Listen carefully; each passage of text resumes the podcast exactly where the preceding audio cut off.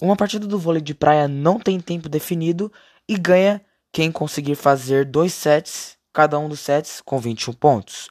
Porém, a vantagem sobre o adversário deve ser de no mínimo dois pontos. Caso contrário, a partida vai continuar até que alguma dupla consiga essa vantagem. Mas também existem algumas regras a serem seguidas e, caso elas não sejam seguidas, podem gerar até punições para a dupla. Bom, o jogador, o mesmo jogador, não pode dar mais de dois toques na bola. O jogador também não pode empurrar a bola, só pode dar um toquinho nela. E o time também não pode dar mais de três toques na bola sem que ela vá para a quadra do adversário. Se um jogador da equipe der um quarto toque, vai ocorrer uma falta. E no vôlei de praia, os bloqueios contam como toque. O jogador também não pode tocar na fita da rede nem puxá-la.